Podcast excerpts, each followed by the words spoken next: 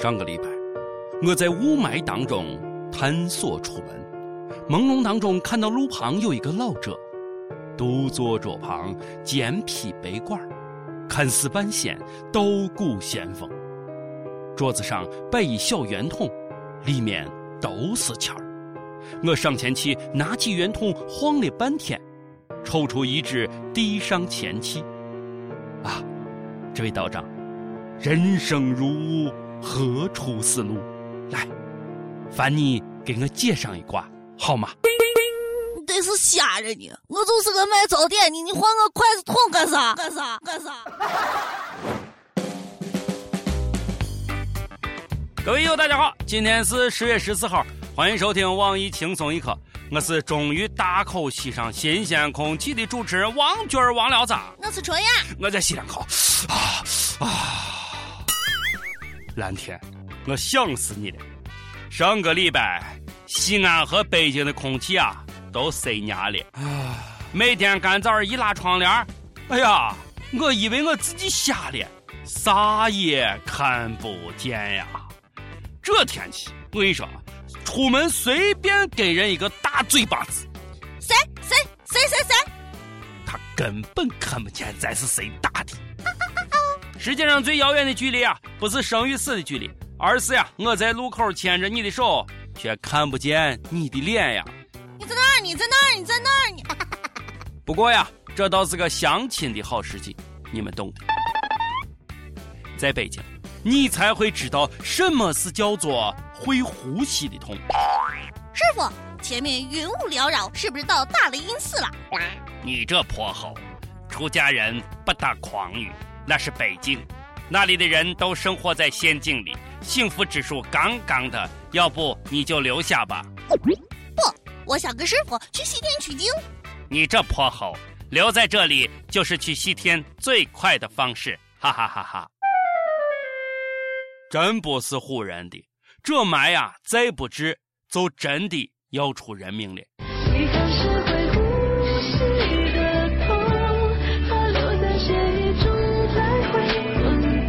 哎，现阶段治霾基本只能靠吹。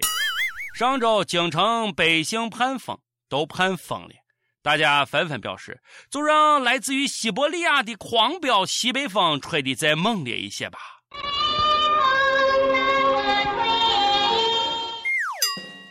活过来了，活过来了！北风这么一吹，空气质量瞬间变优。你你你，别高兴太早了，吹散只是暂时的，雾霾还是会回来的。据中央气象台消息，京季十七、十八号，也就是礼拜五、礼拜六，将再次遭遇雾霾。小伙伴们，准备好你的肺，让我先去哭一会儿。可恶的霾！看看你把邢台环保局都玩成啥样子了？最近有网友爆料称，在河北邢台市环保局看到这样一条横幅：“为我市退出全国七十四个城市空气质量排名倒数第一而喝彩。”一股终于摆脱倒数第一名之后的咸鱼翻身的喜悦啊！为大邢台高兴，终于成倒数第二了。没见过这么谦虚的主人公，好想甩他一巴掌。而此前，邢台市环保局还曾这样要求干部职工：克服焦躁思想，再负压力，再鼓干劲，力保八到九月闯入倒数第二，勇夺倒数第三。你们做到了，鼓掌！上一次考试呀，你考了五十分啊，排名倒数第一。这次你考了四十八分，倒数第二。那是因为有个同学发挥失常，考了四十五分。哎，你都有啥可高兴？你都有啥可以喝彩的？哎，让我说啥好嘛？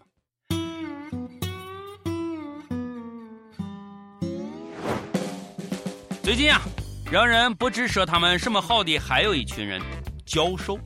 最近有网友爆料，四川美术学院副教授王小贱在吃饭时性骚扰两名女同学。啊，又是亲学生的脸，又是拉学生的手，又是亲学生的手。女学生有反抗，但是她一直没有停止，还有照片为证。照片我是真看，教授不愧是教授，简直是兽性大发。但是最后，人家教授居然回应了。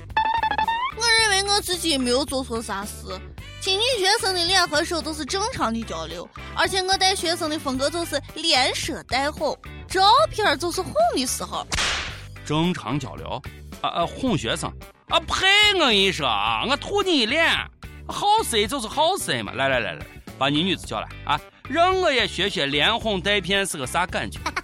大快人心事呀！王教授已经被学校取消一切的教学资格啊，也是活该。流氓不可怕，就怕流氓有文化呀。有一天，一位女研究生去交毕业论文，老教授拿着论文说：“嗯，你这篇论文啊。”从上面往下看，首先是有两个很突出的特点，再接着看看你，就显得平淡；再往下看，就有些毛糙了。看到最后，有一个明显的漏洞。那怎么办呢？也好办，嘿嘿嘿嘿嘿，具体我们日后再说吧。教授。你遣词造句这么有水平，你媳妇儿知道吗？啊！每天一问提前问，友们，假如你遭遇了老师、领导、同事等人的性骚扰，你会怎么办呢？你能接受师生之间的亲密接触吗？教授，教授，教授，你们这么贪，你妈知道吗？我们该拿什么拯救我们的教授？最近，中纪委网站通报。五所大学七名教授弄虚作假，偷取国家科研资金两千五百多万，都是名牌大学。来来来，呃，我给大家来念一念啊，你听一听啊。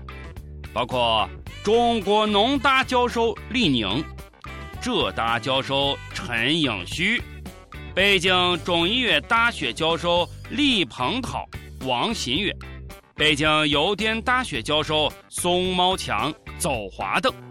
中国人民大学教授潘绥铭，其中两人已被判刑，四人被批捕。一声叹息啊！终于知道诺贝尔奖为什么离中国人越来越远了。原来我们的教授都在忙着挣钱呢，好心塞啊！估计暴露出来的还只是冰山一角。如果彻查高校，啊，监狱会不会被挤爆呢？不只是大学。人渣老师那是比比皆是呀！又来一个抹黑的。北京一名男老师带十二岁女学生开房，三个月开了九次，畜生！现在流行玩祖国的花朵了，啥世道啊？目前他已经被警方控制。对于这样的人渣，我只想说，包判他什么刑了？啊，对于他来说都太轻了，直接淹了算了。下面还有这个事情。啊，你是容嬷嬷转世吗？最近，河南一位三岁的女童在幼儿园入学第七天，突然身体异常，疼的是直打滚去医院检查，发现肺部感染，有肾衰竭症状。家长扒开衣服看了一下，娃的腋下、腹部、脚心儿还有脖子，全部都是针眼子。孩子说是老师砸的，原因是因为自己贪玩，中午不睡觉。但幼儿园老师否认了，哎，这这简直就是令人发指嘛！Holy shit！强烈建议幼儿园内每个房间都安装监控设备啊，当然除了厕所啊。强烈建议将违反师德的教师清除教师队伍，永不录用。这帮人渣，这这简直气死我了啊！必须来一个大快人心的消息来消消气儿啊！最近去日本嗨皮的少年们，看看你们干啥的好事。日本媒体报道说，最近日本风俗业性病大流行，原因是中国游客增加。不要问我什么叫风俗业，你们应该懂的。哈哈哈哈！中国男人啊，终于用生物武器啊收拾日本了，这也算是报仇嘛。中国男人终于用生物武器啊收拾日本了，呃，这也算是报仇吗？如果这样能把日本给灭了。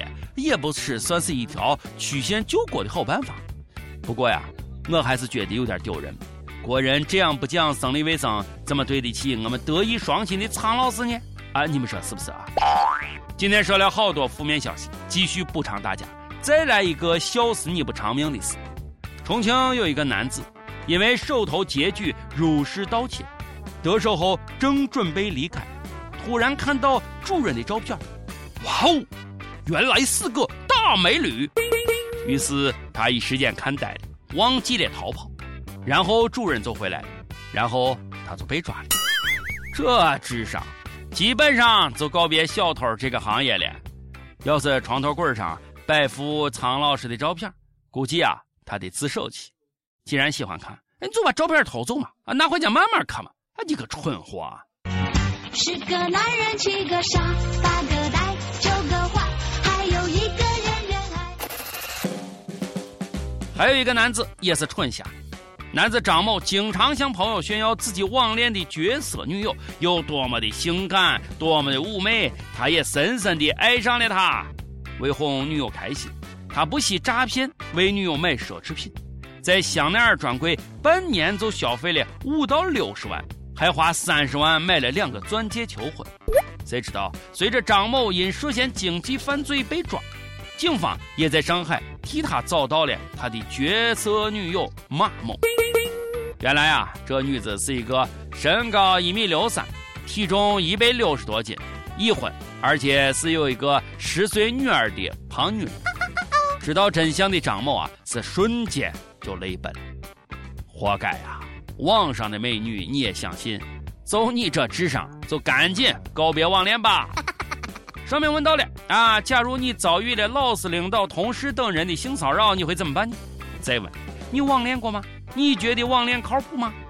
上一期咱们问到，你觉得明星婚外情与嫖娼哪个行为更恶劣，更应该被封杀呢？经过 PK 投票。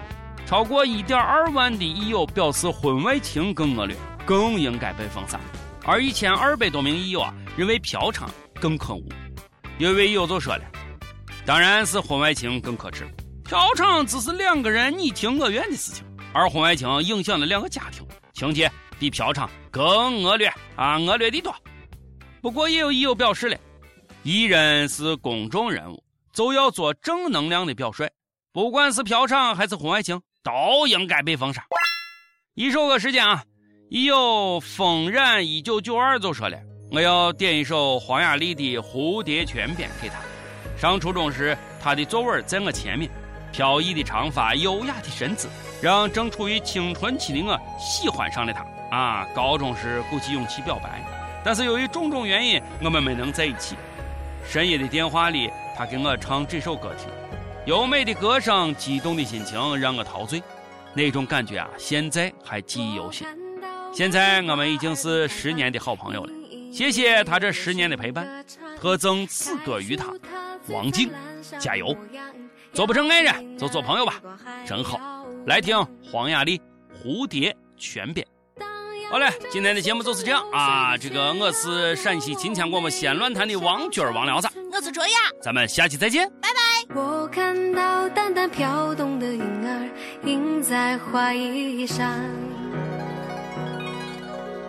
我唱着妈妈唱着的歌谣，牡丹儿绣在襟边上，我哼着爸爸哼过的曲调，绿绿的草原上牧牛羊，环绕着山都银质的蝶。